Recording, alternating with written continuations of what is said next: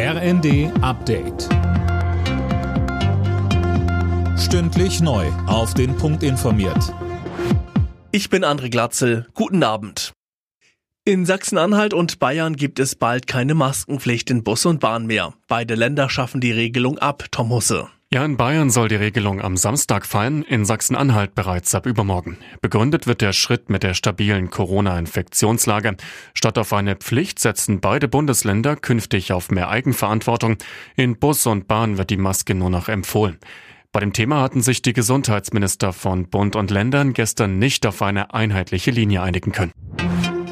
Die Krankenhausfinanzierung soll komplett reformiert werden. Laut Gesundheitsminister Lauterbach wird es für bestimmte Behandlungen künftig keine Fallpauschalen mehr geben.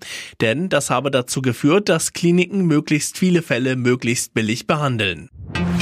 Die neue Ausrüstung für die Soldaten der Bundeswehr kommt in der Truppe gut an. Das hat Verteidigungsministerin Lamprecht nach einem Gespräch mit einigen Soldaten erklärt. Eigentlich sollte das neue Material erst in neun Jahren kommen. Jetzt sollen alle bis 2025 neu ausgestattet werden, so Lamprecht. Hier geht's um Schutzwesten, hier geht's um Helme, hier geht's um Kälte- und Nässeschutz. Und deswegen äh, war es mir wichtig, mich davon zu überzeugen, dass auch dieses Projekt läuft.